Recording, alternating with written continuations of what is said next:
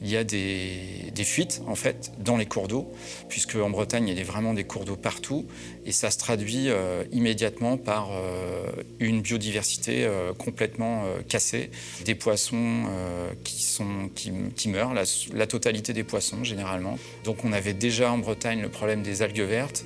Euh, qui est provoqué aussi par l'élevage industriel et l'excès d'azote dans les, dans les sols. Donc là, on espère que notre enquête permettra d'exercer une plus grande vigilance sur les risques de la méthanisation.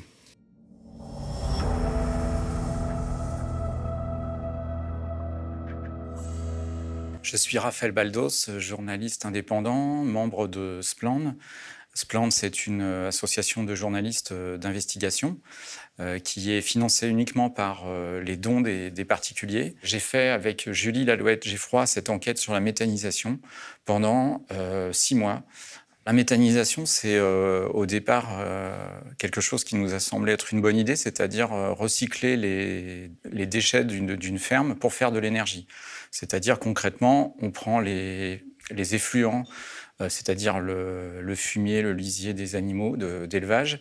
On ajoute euh, des végétaux et on laisse euh, composter ça et ça produit du méthane. En fait, c'est un processus naturel.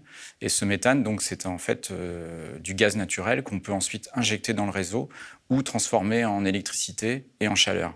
C'est plutôt quelque chose d'intéressant. Mais on s'est rendu compte euh, en préparant cette enquête que euh, ça prenait un petit peu des proportions euh, alarmantes dans certains cas. Et donc c'est ce qui nous a poussé à, faire cette enquête sur les dérives de la méthanisation. En Bretagne, on a, euh, c'est une des deux régions les plus euh, représentatives pour la méthanisation. Il y a 186 installations de méthanisation, mais il y en a vraiment dans toute la France.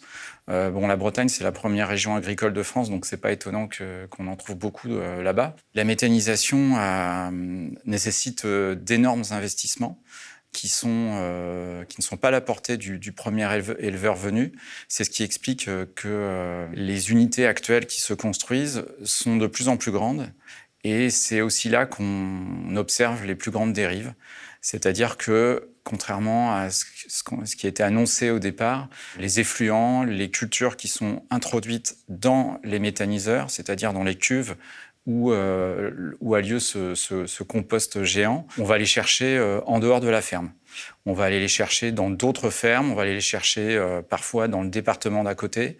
Donc ça, c'est déjà une première dérive.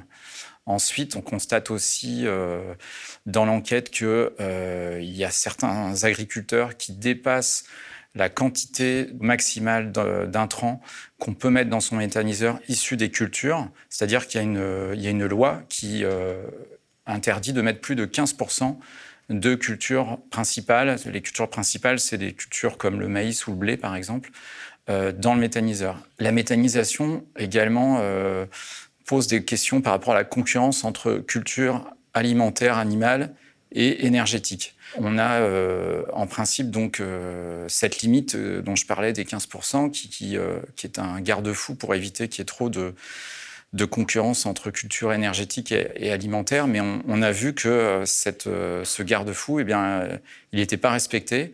Finalement, il y a peu de contrôle de la part des services de l'État, et actuellement, ce n'est pas le cas de tous les agriculteurs, mais il y a certains qui ne jouent pas le jeu. Les méthaniseurs doivent tourner, doivent produire en permanence.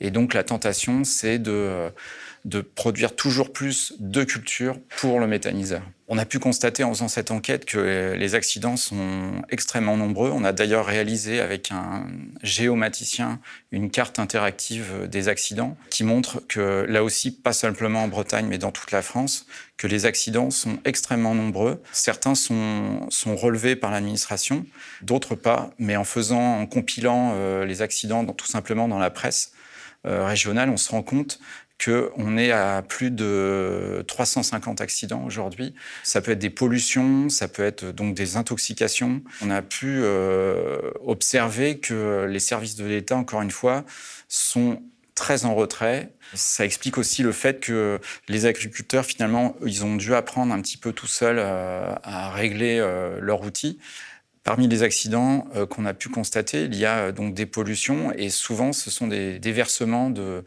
euh, de, liquide provenant du digesteur. Donc le, digesteur, c'est cette cuve où macère la matière pour faire de l'énergie. Et effectivement, dans un certain nombre d'accidents, eh bien, il y a des, fuites en fait dans les cours d'eau, puisque en Bretagne, il y a vraiment des cours d'eau partout, et ça se traduit immédiatement par une biodiversité complètement cassée, des poissons qui sont qui, meurent, la, totalité des poissons généralement quand c'est ce type de pollution. Donc on avait déjà en Bretagne le problème des algues vertes, euh, qui est provoqué aussi par l'élevage industriel et l'excès d'azote dans les, sols. Donc là, euh, on espère que notre enquête permettra d'exercer une plus grande vigilance sur les risques de la méthanisation. À notre connaissance, il n'y a pour l'instant pas eu vraiment d'études. Il y a davantage eu d'études sur euh, les rendements économiques que pouvait produire la méthanisation que sur les risques pour l'environnement. Dans le futur, finalement, on ne sait pas vraiment euh, ce que vont donner ces méthaniseurs du point de vue sanitaire. On s'est rendu compte dans notre enquête avec Julie Lalouette-Geffroy euh, que les risques d'avoir des agents pathogènes qui soient épandus dans les champs sont très élevés. Je m'explique. La matière qui est dans les, digesteurs, une fois qu'elle a produit du, de l'énergie, du gaz, eh bien, elle va être épandue dans les champs comme engrais. Et euh, comme euh, il n'y a pas d'hygiénisation des déchets qu'on met dans le méthaniseur, eh bien, on peut se retrouver avec des agents pathogènes qui euh, vont être épandus dans les champs. Et on ne sait pas finalement les conséquences sanitaires. Il y a très peu d'études sur le sujet. ça, c'est aussi quelque chose qui nous a frappé, Julie et moi. Là aussi, il y a une vigilance à, avoir pour, pour le futur on a la possibilité d'avoir un, scénario à l'allemande où euh, là-bas en Allemagne, euh, on s'est mis à produire beaucoup, beaucoup plus de maïs au, détriment des cultures alimentaires en faveur de, la méthanisation. Et en France, on n'en est pas encore là, mais on a, ce, risque qui est réel. Et dans la mesure où les revenus sont garantis pendant 15 ans pour les exploitants de méthaniseurs, c'est l'État qui garantit ces revenus, eh bien, il y a ce risque de, finalement de tout faire pour euh, entretenir euh, son méthaniseur, produire et, euh, dégager un revenu qui peut être parfois assez important. On est un petit peu à la croisée des chemins. C'est-à-dire que soit on rectifie le tir pour prendre le chemin initial qui était celui d'une méthanisation à la ferme, je dirais, qui permet une certaine économie circulaire et donc un complément de revenus pour l'agriculteur sans pour autant bouleverser l'agriculture, ou bien on prend le chemin inverse qui est celui d'unités de plus en plus grandes, euh, souvent d'ailleurs au détriment des agriculteurs.